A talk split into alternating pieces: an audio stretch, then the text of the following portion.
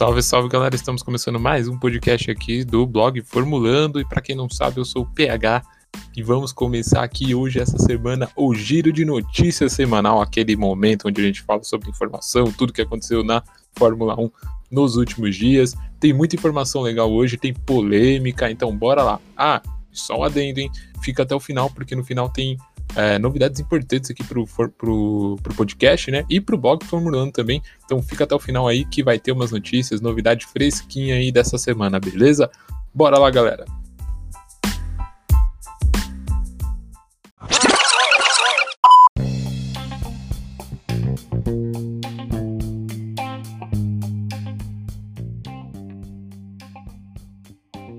Bom, pessoal, hoje, como eu falei lá na introdução, a gente tem notícias novas hoje, fresquinhas e polêmicas também, né? Essa semana foi marcada com uma polêmica de um assunto que já é antigo. Na verdade, são dois assuntos que eu já venho comentando aqui no podcast, nos textos, mas que marcaram a semana aí e a gente vai falar um pouco agora. Então, nesse giro de notícias, vamos agora de polêmicas. Bem, em episódios recentes, duas notícias marcaram a Fórmula 1 essa semana. É, uma um pouco mais, né? Uma, muita gente nas redes sociais comentando. E a outra, é, quando eu vi, eu achei muito legal. E aí eu falei assim: meu, eu tenho que levar isso pro, eu tenho que levar isso pro podcast, tenho que levar isso pro blog para a gente comentar mais sobre isso, porque a novela continua. A primeira notícia envolve Bottas e Russell, né? O episódio recente de acontecimentos que veio falando sobre a troca do Bottas pelo Russell na, dentro da Mercedes. E o segundo episódio também, a segunda notícia que marcou aí foi as, as contratações recentes da Red Bull, né, que vem aí tomando de assalto o pessoal aí que trabalha na Mercedes. Então a gente vai falar também sobre isso aí. Mas vamos começar então é, nessas notícias polêmicas falando sobre Bottas e Russell. Bem, é, em, em, alguns episódios recentes, né, algumas pessoas acompanharam pelas redes sociais, outras que não estejam sabendo vai saber agora. É, veio alguns rumores, né, dentro do, da mídia da Fórmula 1, das pessoas que produzem conteúdo da Fórmula 1, veio rumores em que a Mercedes estaria na intenção de trocar Valtteri Bottas por George Russell ainda em 2021. Ou seja, né, a equipe trocaria o Bottas pela baixa de rendimento dele, que ele veio tendo aí na, nas primeiras corridas do ano e tudo mais, pelo uh, George Russell, né, um piloto jovem que corre pela equipe Williams, mas faz parte da academia de pilotos da, da Mercedes, né? Toto Wolff, inclusive, é o patrono, né? Não patrono, mas ele é o cara, o, o mentor ali por trás do George Russell. E para que todo mundo sabe, né? O, o Toto Wolff, ele é o chefe de equipe da Mercedes. Então existe já um interesse já anunciado desde o ano passado, onde George Russell correu com o carro do Lewis Hamilton nas últimas corridas da temporada, em que o George Russell substituiria Valtteri Bottas. Já tinha essa especulação rodando no paddock, né? Já tinha essa, toda, toda essa conversa anterior. Mas, segundo rumores recentes, a Mercedes estaria com a intenção de substituir o Valtteri Bottas ainda esse ano. E por que né, é, ainda esse ano? Bem, para quem não sabe, o Valtteri Bottas ele encerra o contrato com a Mercedes no final do ano. Ele tem mais este ano de contrato e depois ele fica aí sem uh, segurança de que irá pilotar o carro da Mercedes em 2022. Uh, a Mercedes já tem mostrado uma grande intenção de colocar o George Russell uh, dentro da sua equipe, né, trazer ele para pilotar o carro. Tendo em vista que a Mercedes investe muito na, na permanência do Lewis Hamilton, né, como eles vêm declarando recentemente na mídia e tudo mais, durante a negociação de renovação do contrato do Lewis, inclusive, é, Russell então ficaria meio que ocupando a segunda vaga ali, disputando com Valtteri Bottas. A gente já fez podcast falando disso, já coloquei um texto lá no blog falando sobre essa rivalidade do Bottas e do Russell. É uma rivalidade já anunciada, né? A gente já tem isso porque diretamente vale a vaga né, na, na equipe, vale o assento do carro. E, e pelo que a gente vê, essa disputa está indo mais além é, né, tomando proporções maiores até do que a gente poderia estimar para esse ano. Bem, de fato, o que tem dessa notícia são rumores, né? O é, rumor de que o Russell iria para a Mercedes ainda no meio do ano, ou seja, a Mercedes ter, teria meio que quebrar o contrato com o Valtteri Bottas e colocar o Russell para correr já pela Mercedes no meio do ano. Segundo o próprio Valtteri Bottas, recente, né? Recente, que eu digo bem recente mesmo, porque o piloto veio, o piloto veio à mídia é, na, na, última entrevista, né, para a Fórmula 1, falar sobre o acontecimento e ele declarou que isso é apenas boato, né? Que a Mercedes não irá fazer isso no meio da temporada. Ele acredita sim que a Mercedes, ele sabe, na verdade, ele se diz ciente que a Mercedes tem interesse pelo jovem piloto Russell, mas de que a Mercedes não faria essa troca ainda no meio da temporada, ainda com ele correndo pela Mercedes.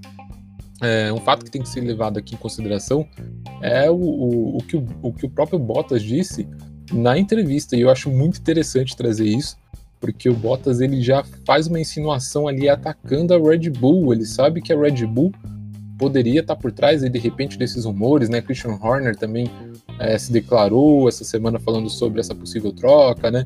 Teve, teve muita gente que falou, deu pitaco durante a semana, e o Bottas ele, ele veio a público, né? Veio em entrevista da Fórmula 1 desmentir esses boatos, e ele falou exatamente com essas palavras, né? É, ele, ele fala assim, né? Acredito que o trabalho árduo compensa, então eu vou continuar trabalhando duro e continuando acreditando. Eu sei que os, os resultados é, virão e valerá a pena. Ele primeiro fala isso né, quando, quando perguntam para ele sobre a queda do rendimento dele na, na Mercedes esse ano, né? A gente teve o Bottas aí é, como leão de treino, como ele sempre é, mas na corrida ele não tem tido bons desempenhos em si.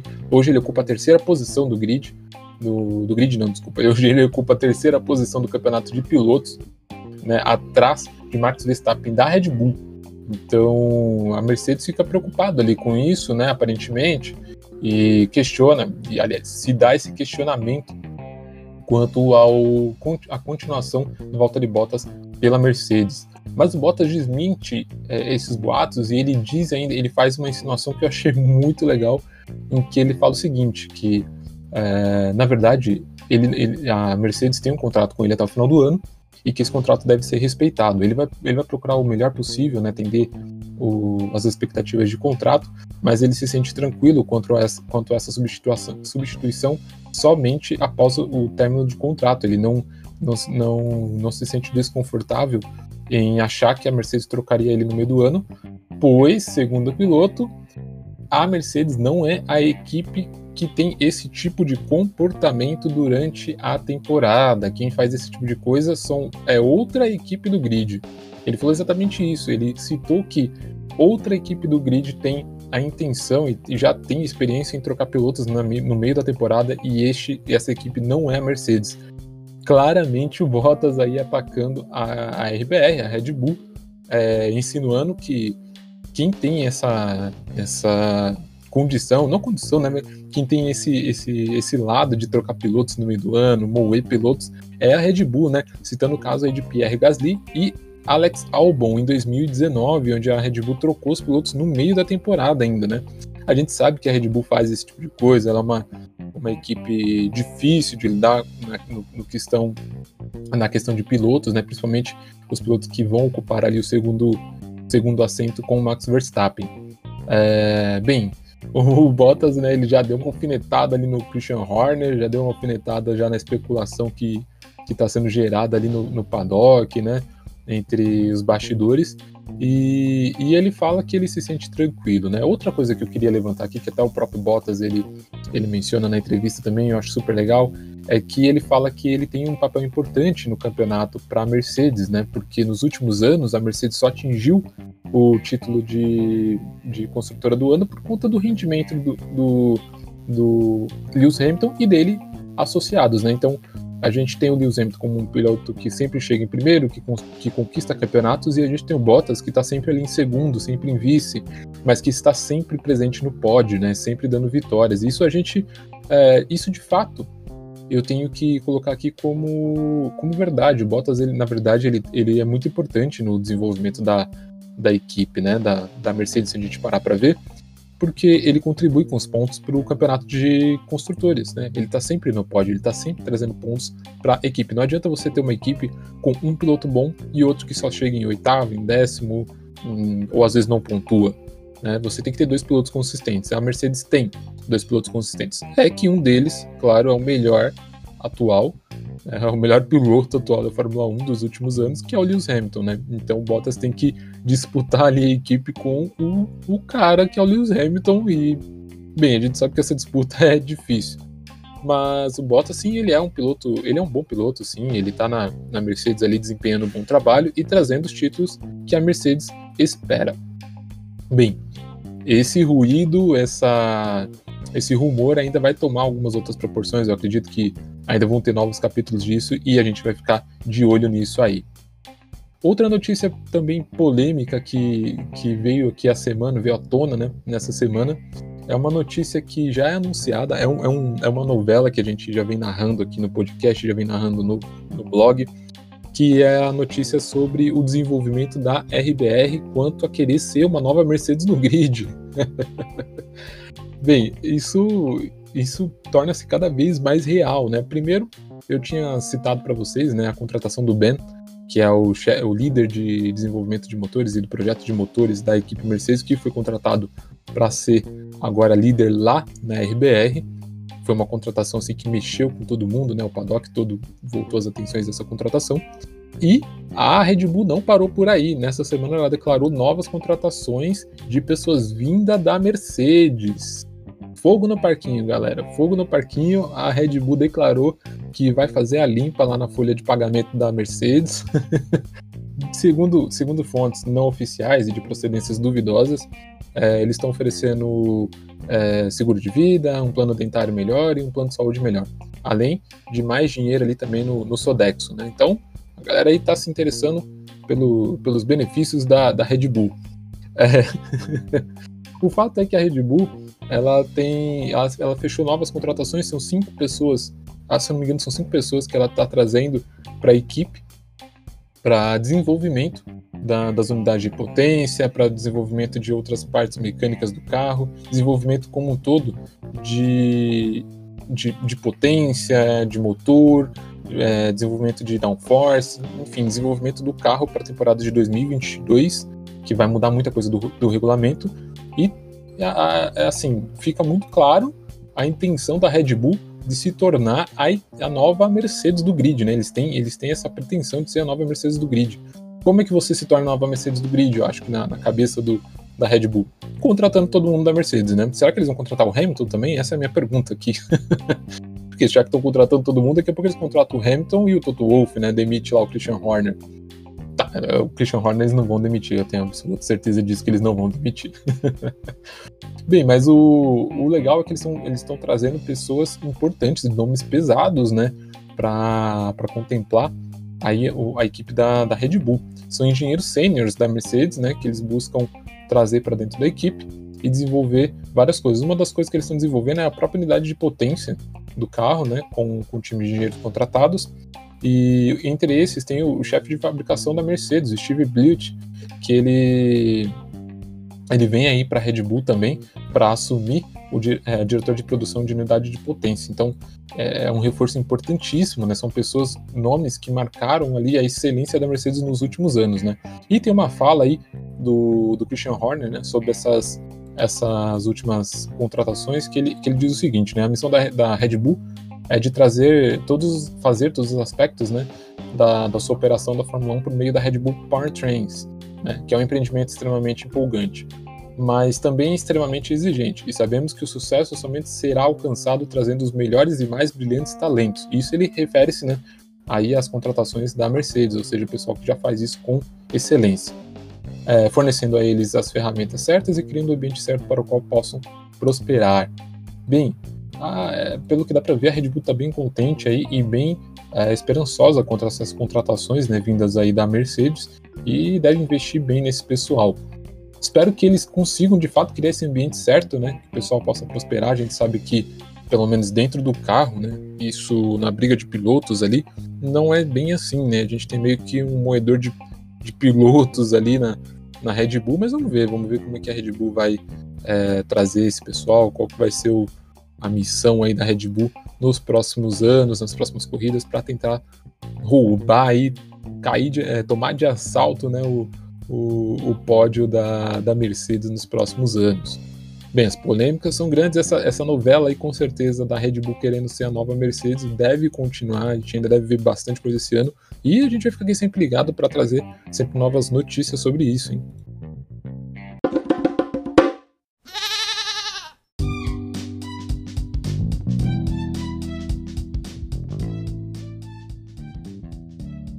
E continuando nosso nosso giro de notícias aqui, eu quero trazer agora um quadro novo aqui dentro do giro de notícias, um experimento. Vou, vou tentar começar uma coisa aqui, vamos ver se vai dar certo. Bem, o que, que é esse experimento? O que, que é esse quadro novo? Eu vou trazer sempre aqui alguma notícia, alguma coisa informativa, na verdade, né? Um caráter mais informativo, mas que nem sempre é uma notícia, né? Alguma coisa que, que complemente aí o giro de notícias, que complemente a, os acontecimentos da Fórmula 1. E recentemente eu vi uma, uma matéria que falava sobre os nomes mais ricos, né, envolvidos na Fórmula 1 e eu pensei, pô, vou levar isso para dentro do podcast de, em formato legal, bacana aí para o pessoal saber. Então, eu decidi trazer aqui agora nesse quadro, na estreia desse quadro aqui no Giro de Notícias, um ranking dos cinco nomes mais ricos dentro da Fórmula 1, os nomes mais populares assim em questão de riqueza dentro do grid ali da Fórmula 1, beleza? Então vamos começar aí com o nosso primeiro, nosso número um dos cinco mais ricos do, da Fórmula 1, Lewis Hamilton. Bem, é, muita gente já deve falar assim, pô, lógico, né? O cara ganhou mais prêmio, o cara é o mais, mais zica aí dos pilotos atuais, então com certeza ele é mais rico. Mas não é bem assim, tá, gente? É, eu, vou, eu vou mostrar aqui um comparativo para vocês, e antes de continuar a lista, inclusive dos cinco nomes, tem que primeiro a gente estabelecer uma coisa.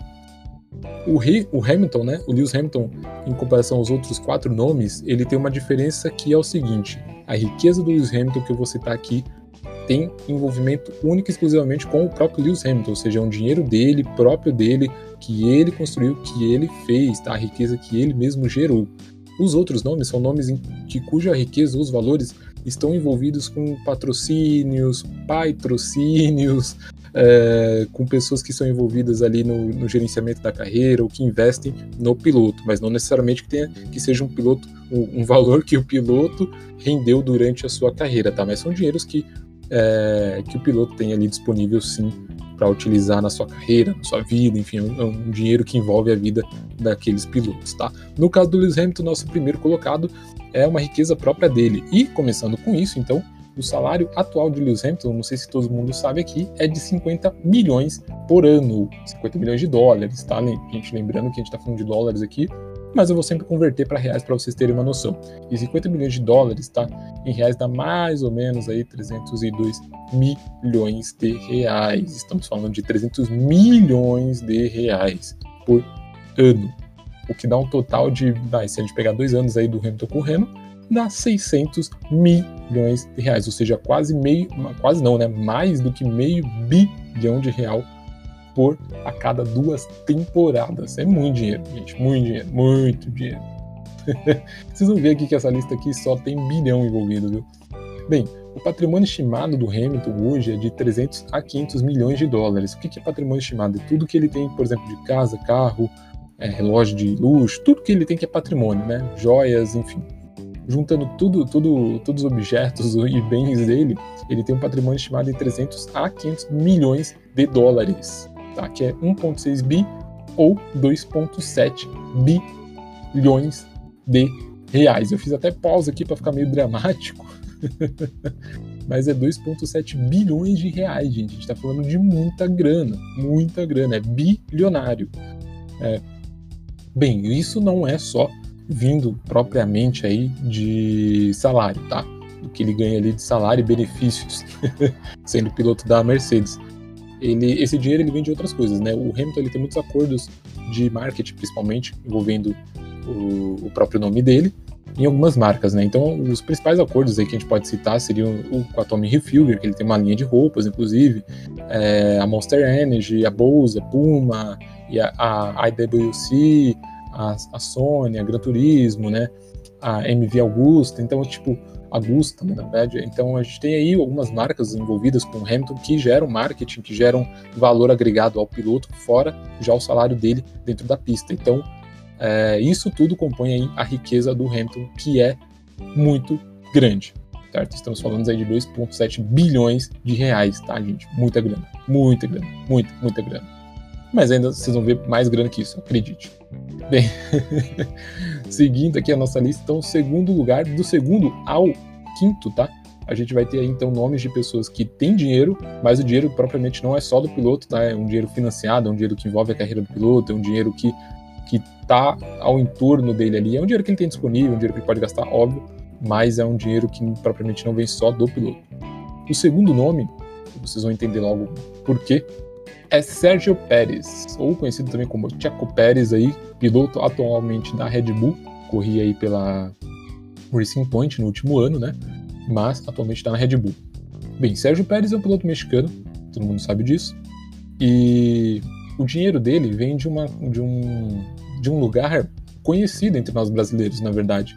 Se vocês olharem o carro da Red Bull atrás, na asa traseira, tem um patrocínio muito famoso aqui no Brasil, todo mundo conhece, que é a Claro. Claro Telecomunicações. Vocês conhecem, né? A operadora Claro, que atualmente aqui no Brasil é Net Claro. A Net também pertence ao grupo Claro. E sim, Checo Pérez é envolvida com a Claro. Não que ele seja envolvido com a Claro, ele tem trabalho na Claro, algo assim, gente. Vou explicar para vocês aqui. É, o atual presidente da, o, o, presidente da Claro, né, é o Carlos Slim Renu, tá? Esse cara, ele ocupa o 16º lugar de homem mais rico do mundo. 16º lugar de homem mais rico do mundo. Estamos falando de pessoas ricas no mundo, tá? Onde a gente tem Sheik Árabe, onde a gente tem a NASA, onde a gente tem tudo aí.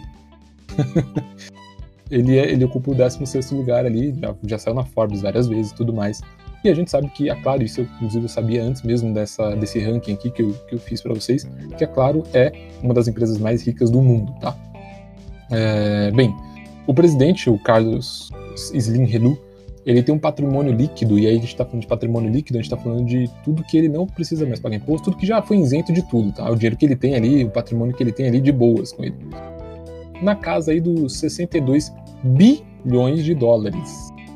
É, eu acho que vocês não entenderam direito. 62 bilhões de dólares. Bilhões de dólares, tá? São 345 bilhões de reais. Gente, é muito, muito, muito, muito, muito, muito, muito, muito, muito, muito, muito, muito, muito, muito, muito, muito, muito, muito, muito, muito, muito, diria muito ainda, um pouquinho mais e quem sabe até mais de muito de muito dinheiro. Muito dinheiro. Gente, é muito dinheiro, muito dinheiro, muito dinheiro. É, não é à toa que esse cara tá na, na, na, lista aí dos 20 mais ricos do mundo, né? É, bem, ele tem um filho. O filho dele, inclusive, o, a gente tá falando aí do Carlos Slim Relu, tá, gente? Ele tem um filho chamado Carlos Slim também, mas é Carlos Slim Domit, tá? o nome do, do, filho dele. Eu acredito que eles são sobrenome da, por parte de, do outro lado da família, inclusive. É, e o que, que, que, isso tem a ver com o Tiago Pérez? Essa família conheceu o Chaco Pérez ainda quando ele era criança, quando ele corria de kart. Tá? Foi o primeiro patrocínio dele ali. O pai dele apresentou ele para a família Slim, pai do Chaco, é, porque eles eram, a família do Chaco Pérez sempre uma família envolvida com, com automobilismo, com corridas, né? Lá em, em, Michigan, nos Estados Unidos e tudo mais. Eles foram apresentados ainda quando o Chaco ainda era criança, tá? Isso é um pouco mais de 30 anos atrás, eu acho. E, e aí ele fez, o, o, primeiramente foram apresentadas questão de negócios, né, de patrocínio e tudo mais, mas isso, esse, essa relação aí com a família é, Slim, né, acabou se estreitando e hoje eles são praticamente uma família só, tá? Tiago Pérez aí pertence a, tem, tem uma, uma, relação muito estreita com a família Slim, então eles são, tipo, praticamente parentes, tá? É, vivem juntos, compartilham tudo juntos, então o Tiago Pérez ele tem aí sua boquinha na na riqueza da Claro Telecomunicações, tá? tá com problema na Claro? Reclama pro Pérez. É... Passando aí para o nosso terceiro lugar, temos nosso querido jovem piloto Lance Stroll. Uh, bem, esse é um nome já um pouco mais conhecido aqui para algumas pessoas que, quando fala de dinheiro, como quando fala de investimento na Fórmula 1. Lance Stroll é filho de Lawrence Stroll, né, um, um cara, um, um magnata dos negócios mundiais, né, não só na Fórmula 1. E Lance Stroll nada mais é o filho dele, e o, o, o, Lawrence, que é o pai, sempre patrocinou a carreira do Lance desde pequeno na Fórmula 1, na Fórmula 1 não, né? nas categorias de base, no kart, enfim, sempre patrocinou querendo que o filho fosse um piloto. Então, basicamente, aí é um pai trocínio mesmo que a gente tem nesse caso. Ele financia a carreira do filho há muito tempo. E o patrimônio do pai, né, que é o detentor aí da, do dinheiro aí, da carteira, do cartão de crédito, ele, o patrimônio dele é de 3,2 bilhões de dólares, tá? Dá mais ou menos aí 17,6 bilhões de reais. É muito dinheiro também. Não, a gente não está falando de 62 bilhões, mas a gente está falando de 17 bilhões de dólares, ou de reais, inclusive. Muita grana, gente. A gente está falando de bilhão, muita grana. É inimaginável esse dinheiro. Em 2020, o, o Lawrence, né, o pai do, do Stroll, ele liderou a compra da Aston Martin. Então a gente tinha o que em 2019 a gente tinha Racing Point, e em 2020 a Racing Point virou Aston Martin. Essa negociação, esse processo de compra da Aston Martin para virar a equipe de corrida aí em nome da Racing Point, quem liderou essa negociação, quem tomou a frente, quem foi o, o money man desse, desse processo foi o Lawrence, o pai do, do Stroll. Então sim, basicamente o Stroll aí é o pequeno príncipe da, Aston Martin 2021, né? Legal isso de saber, até para talvez seja de, de informação útil para algumas pessoas, mas esse é o contexto. Agora, uma coisa interessante também de citar aqui é que o pai, o Lawrence Stroll, ele não é só um cara, como eu falei, envolvido em grandes negócios aí da Fórmula 1, ele é um cara conhecido já do mundo de negócios mundial. É, vocês conhecem a Michael Kors, né? a marca de, de bolsa, de, de, de luxo, né? Uma marca de luxo. Bem, o Lawrence Stroll, ele foi o mentor da Michael Kors, tá? O mentor por trás ali das negociações da Michael Kors, o que fez a Michael Kors ser uma, eu não sei se é a marca mais cara do mundo ou se ela divide ranking ali com a Louis Vuitton. Sei que uma das duas é a marca mais valiosa do mundo hoje em dia, tá? Mas ele é o cara que estava por trás ali da Michael Kors, tá? Por muito tempo. Ele vendeu suas ações na empresa em 2014, né, na Michael Kors, mas ele foi o cara que fez grandes ganhos ali pela Michael Kors. Ele também levou algumas outras marcas como Pierre Cardin ou Pierre Cardin né, e Ralph Lauren para o Canadá. Ele foi o cara aí que trouxe grandes marcas, né, marcas de luxo para o Canadá também. É, ele tinha um, um, amigo, um parceiro aí de investimento de Hong Kong, né, o Silas Chow. É, eles investiram na Tommy Hilfiger, eles desenvolveram vários outros, enfim, investimentos durante a carreira dele. O, o Lawrence Stroll sempre esteve envolvido com investimento, com dinheiro, com, com, negócios no mundo, assim, tá? Desde sempre, desde que eu me lembre. E, e, ele, e ele investiu muita grana sempre na carreira do filho. Então, o dinheiro que ele tem aí, que a gente comentou, né, 17 bilhões de reais mais ou menos, é o dinheiro que o Lance tem aí disponível do papai para correr na Fórmula 1, tá? Enfim, outro, outro ponto engraçado, engraçado não, na verdade curioso, é que o Lawrence Stroll, ele não investe na Fórmula 1 à toa também, tá? Ele é um, um colecionador de carros, ele sempre gostou de automobilismo e carros, né? Ele é um colecionador de Ferraris. Tem uma coleção bem grande, inclusive, de Ferraris. É, quarto nome é um nome polêmico, é um nome que muita gente ama de coração, que eu sei. Nikita Mazepin. eu sei que todo mundo aí tem um ranço pelo Mazepin. Mas de fato, assim, o piloto está no ranking dos cinco nomes mais ricos dentro do grid, tá? Não tem como não citar a família Mazepin. É, de onde vem o dinheiro da família Mazepin? Bem, o pai do, do Nikita, ele é o acionista majoritário da Huracan Integrated Chemicals Company, que é uma empresa, é, é um grupo, tá, que subsidia várias empresas do ramo de químico, enfim, é, nesse ramo químico, nessa vibe aí de, de, de produção química, tá? É, ele também comprou a subsidiária do grupo, né, desse grupo, a Uraca, Ural, Uralcali, que é uma empresa produtora de potássio. Tá? E aí vem um adendo aqui. A Uralcali ela é uma empresa produtora de potássio, ok, mas ela é a maior produtora de potássio no mundo. Tá? Quando a gente fala de potássio, a gente fala de Uralcali no mundo. E o pai do Nikita comprou essa empresa, então ele é o o, o, nome aí da empresa, tá? E essa empresa, inclusive, ela patrocinou a, a Haas em 2013. Tinha lá o logo da Doralcali na Haas estampado no carro ali deles, tá? Então, ou seja, na verdade, a família Mazepin já está em envolvimento com a Haas desde 2013. É... Enfim, é muito dinheiro, os caras têm muito dinheiro, tem empresas valiosas, né? A empresa aí, maior produtora de potássio do mundo, a gente está falando de reserva de potássio, né? Se a gente está falando de banana, Talvez tenha um pouco a ver aí com Nikita Mazepin. Talvez, né? Potássio, banana. Talvez venha aí. Talvez seja daí que venha o, o Mazepin. Essa piada infame, mas enfim. É, o valor estimado, né? Vamos falar de valores, então, aqui. A gente está falando de valor, vamos falar de valores. O valor estimado, então, da, da riqueza aí passa dos 5 bilhões de dólares, tá? Que dá mais ou menos 27 bilhões de reais aproximadamente, tem que sempre lembrar que a cotação do dólar varia, né, ainda mais nos tempos atuais, mas 27 bilhões, mais ou menos estimado, a gente pode ter aí de dólares para a família Mazepin, tá? Eles entraram para Forbes, inclusive, em 2014 e 2015, após a aquisição do, da Uralcali, né, da, da, produtora de potássio aí. Bem, é, o pai dele não foi só é, acionista majoritário da Urcon Intermediate Chemicals Company, mas ele também trabalhou em empresas de petroquímicas, tá? Como a TNK, TNK e, e, e, se não me engano, a Cibur também. Então ele sempre, meu, petroquímica, petróleo, é, porra, uma família que tem dinheiro, né? Sempre teve dinheiro. É, é uma família russa, né? De, de, de origem russa, e eles têm aí muito dinheiro. Em 2018 eles tentaram comprar a, a Force India, é uma curiosidade aí da, da família. Em 2018 eles tentaram comprar a Force India, a equipe que depois virou Racing Point na Fórmula 1, mas eles perderam a negociação, não conseguiram comprar porque Lawrence Stroll entrou na negociação. o pai do Stroll entrou na negociação e ganhou a negociação aí, transformando a equipe Force India em Racing Point em 2018. Então a gente já sabe aí que é uma família dos negócios, né? Inclusive Lawrence Stroll aparecendo aí duas vezes na, no nosso ranking, né? É uma família que tem muito dinheiro. Voltando aqui ao nosso ranking, Nicolas Latifi ocupa a nossa quinta posição.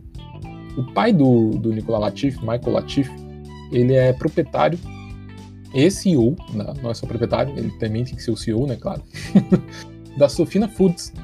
É, o Nicolas Latifi ele corre pela Williams. A Sofina Foods foi uma patrocinadora que já estampou muito aí a, a Williams, todo mundo conhece, né, atual aí, os tempos atuais da, da Williams. A Sofina Foods é a principal patrocinadora da equipe.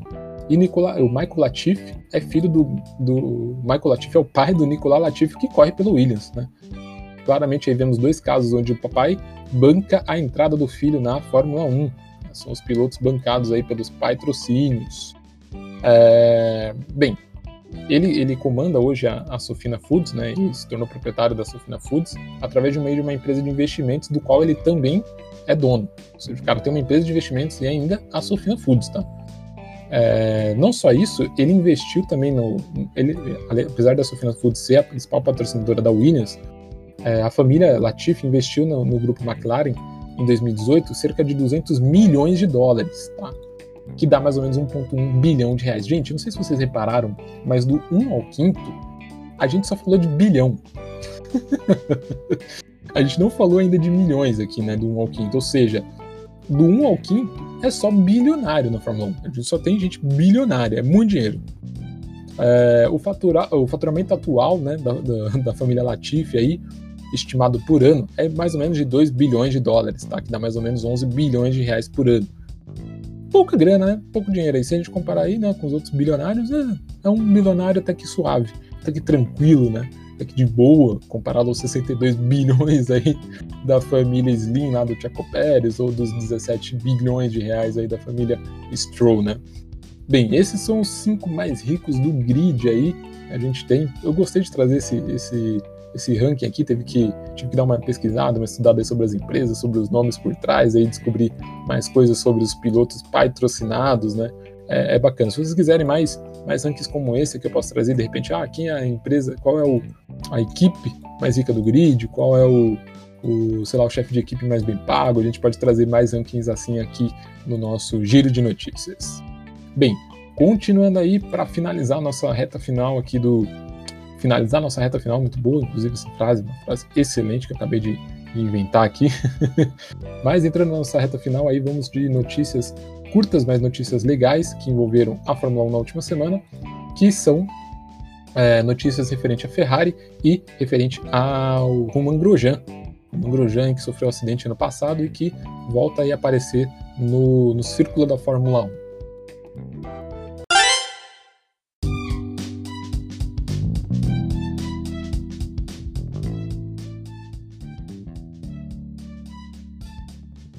Bem, continuando o nosso giro de notícias, aliás, encerrando, né? Que pena, uh, já está acabando o, o giro de notícias de hoje, mas temos aqui algumas notícias que eu separei que eu acredito que sejam bem legais também para a gente trazer.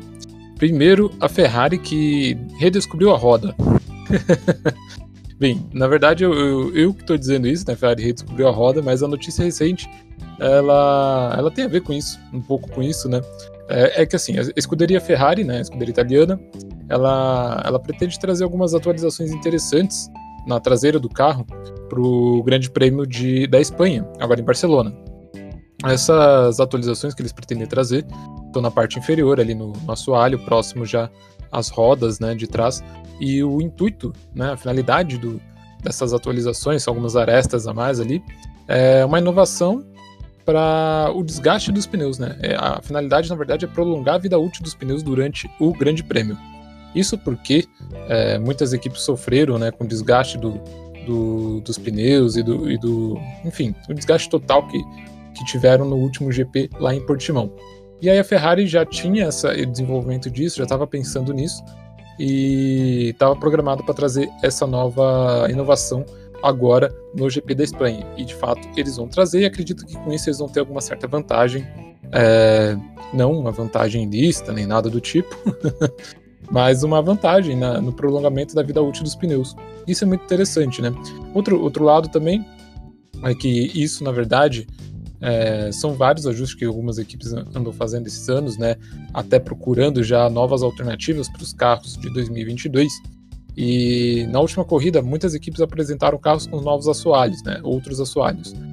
A Ferrari já disse que o carro não vai vir com assoalho novo, que é o assoalho que eles utilizaram na última corrida, porém vai vir com essa nova inovação aí perto dos pneus é, traseiros do, do, carro, né?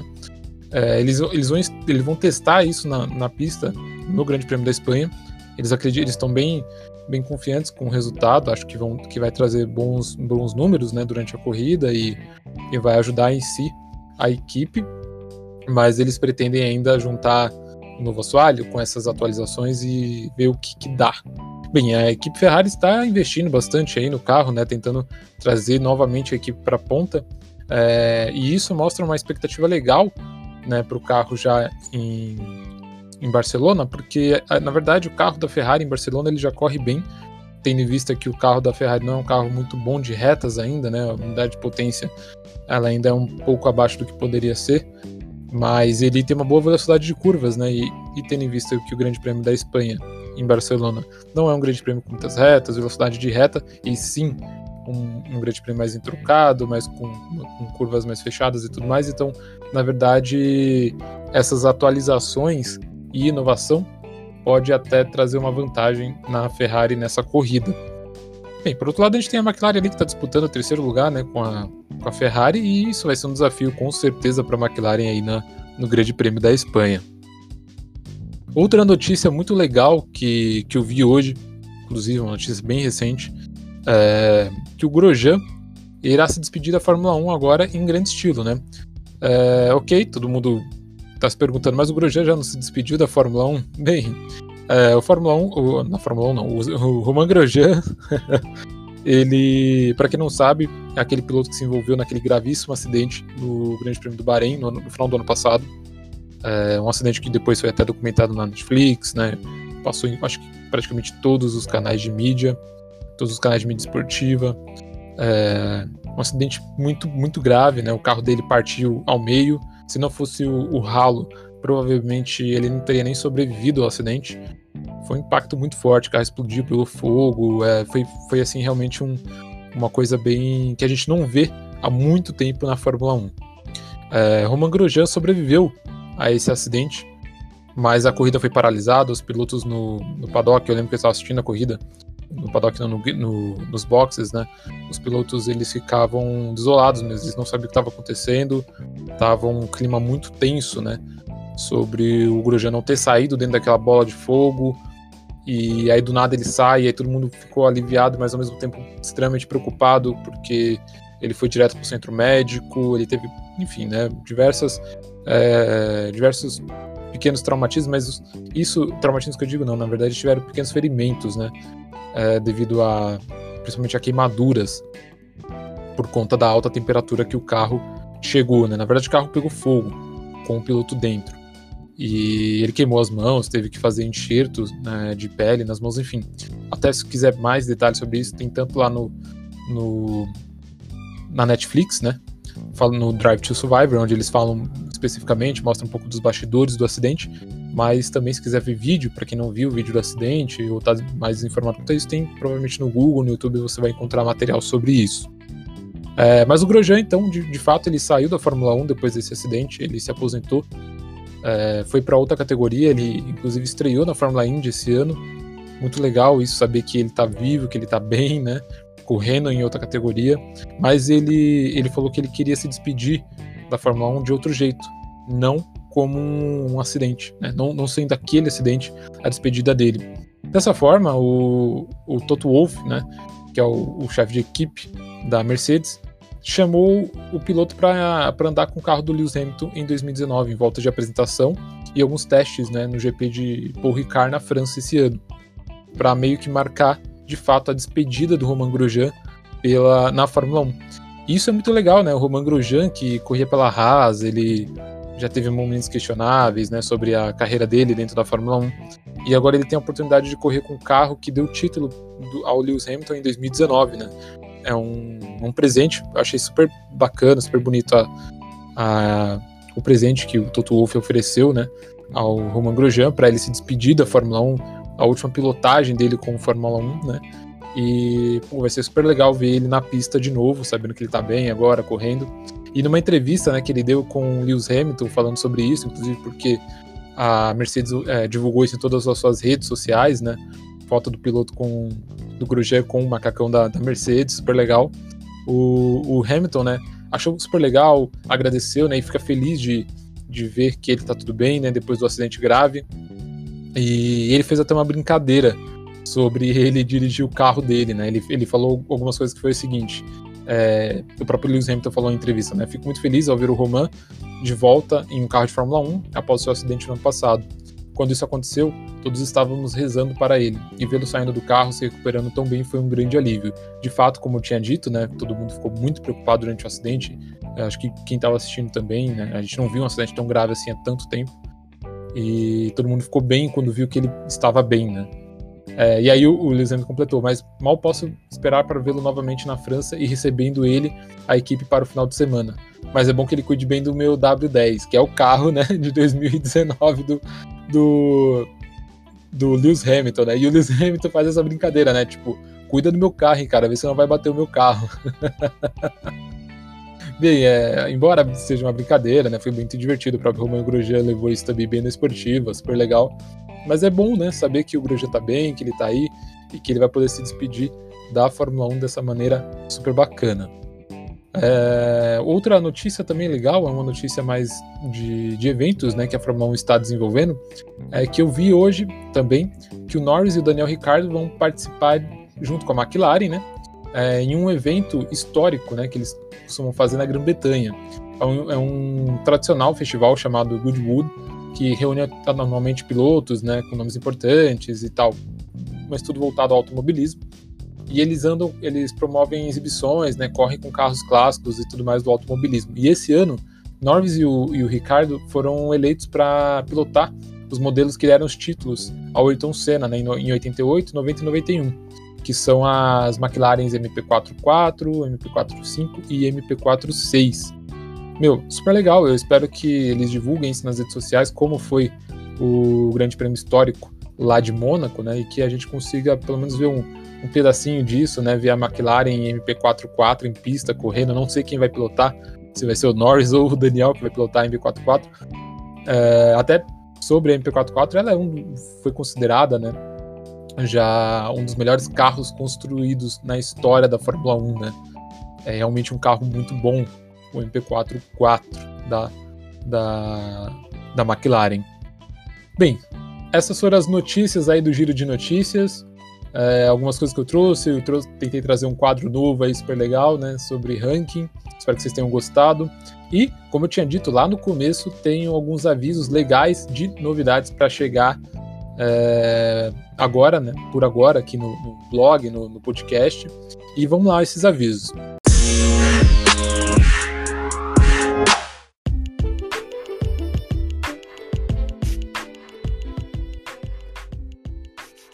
Bem, então vamos aos nossos avisos, as nossas novidades aqui. Eu, eu venho falar com muito, muito amor, muita, muita ansiedade para vocês. A primeira notícia legal é sobre uma nova sessão no blog com conteúdo exclusivo voltado a outra modalidade da, da, do mundo do automobilismo, né, da Fórmula 1, da, das, das, outras categorias, na verdade. É, que, mas como assim? Que sessão, outras categorias? Não estou entendendo. Bem, o blog hoje a gente tem um, um não só blog, como aqui no, no, podcast, a gente dedica todo o nosso material, todo o nosso conteúdo ao, a, a notícias, né, ao, ao, universo da Fórmula 1 em si, ao grid da Fórmula 1. Mas eu sempre tive interesse em trazer também conteúdos às outras subcategorias ou a outras categorias, né, do, do esporte também.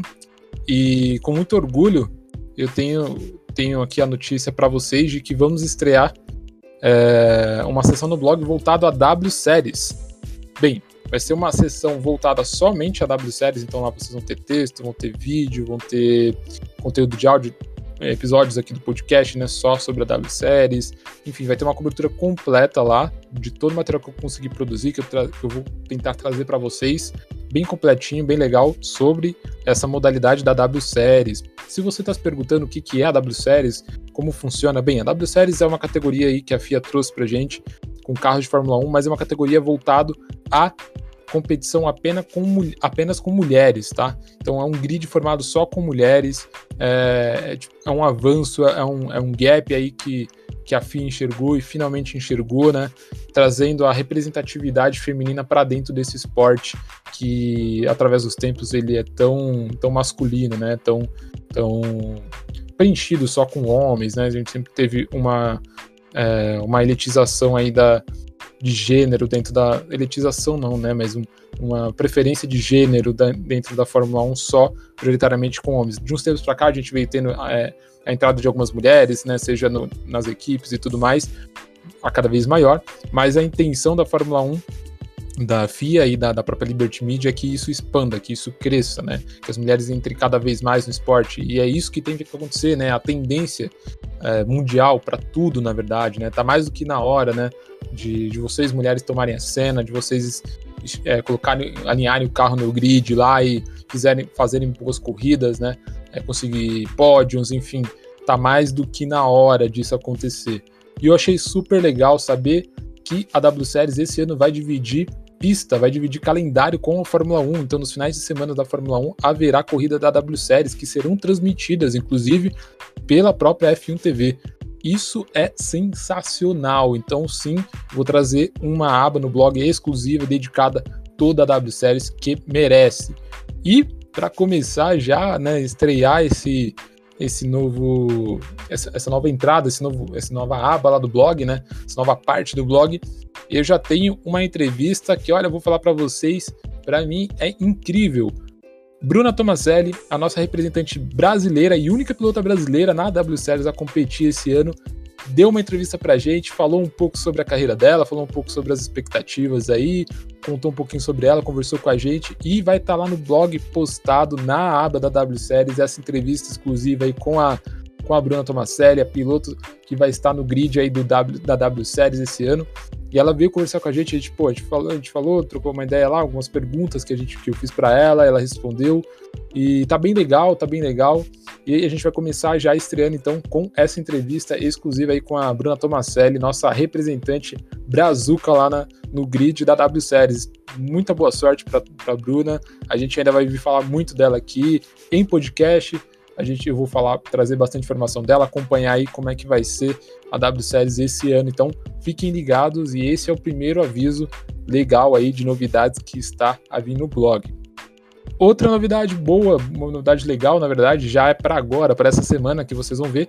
É, vou lançar outro, outros episódios aqui, né, de podcast ainda essa semana. Devo trazer é, até sexta, talvez, aí vou ver como é que tá a dinâmica de de conteúdo do blog, se eu consigo trazer mais um giro de notícias, mas na sexta-feira a gente tem treino livre, lembra que essa semana é uma semana dupla de GP, então essa semana a gente tem o GP da Espanha acontecendo. Os treinos livres começam na sexta-feira, no sábado a gente tem treino livre e classificatório, e no domingo corrida. E sim, vou trazer um episódio de podcast aqui de pré-corrida junto com o texto. O texto vai sair lá no blog, bonitinho, e o podcast aqui nas, é, nos, nos, reprodutores, né, de, enfim, geral, no Spotify, lá no, no blog também você consegue acessar. Mas o, o, qual que é a novidade disso, né? Pô, eu já trago material aí de sempre de pré-corrida. A novidade se dá que nesse podcast a gente vai ter a presença da Ana Molinari, lá do, do podcast é, Fora da Curva. Um prazer receber ela então nesse próximo episódio. Estou bem animado aí para a gente fazer esse episódio de pré-corrida do Grande Prêmio da Espanha. E então contem com ela já no, no próximo episódio. Vamos ter aqui uma participante especial nesse, nesse episódio de pré-corrida do Grande Prêmio de Barcelona lá na Espanha. Vai ser bem legal. Certo, galera? Os avisos foram dados, são esses. Ainda tem muito mais coisa para vir. Vai ter material exclusivo aí que eu tô fazendo. Então, ó, fiquem ligados, porque vai ter material exclusivo sim, tá? É, não vou falar muita coisa não, mas vai ter bastante surpresa aí vindo para os próximos meses, aí para o decorrer do, do, podcast, do blog. Beleza, galera? Meu nome é PH. Se você gostou desse episódio, dá um curtir, manda aí para quem você, quem você quiser, que sabe que gosta de Fórmula 1, que curte aí é, automobilismo. A gente se vê no próximo episódio com a Ana aqui no, no podcast. Até mais, fica com Deus, galera. Falou!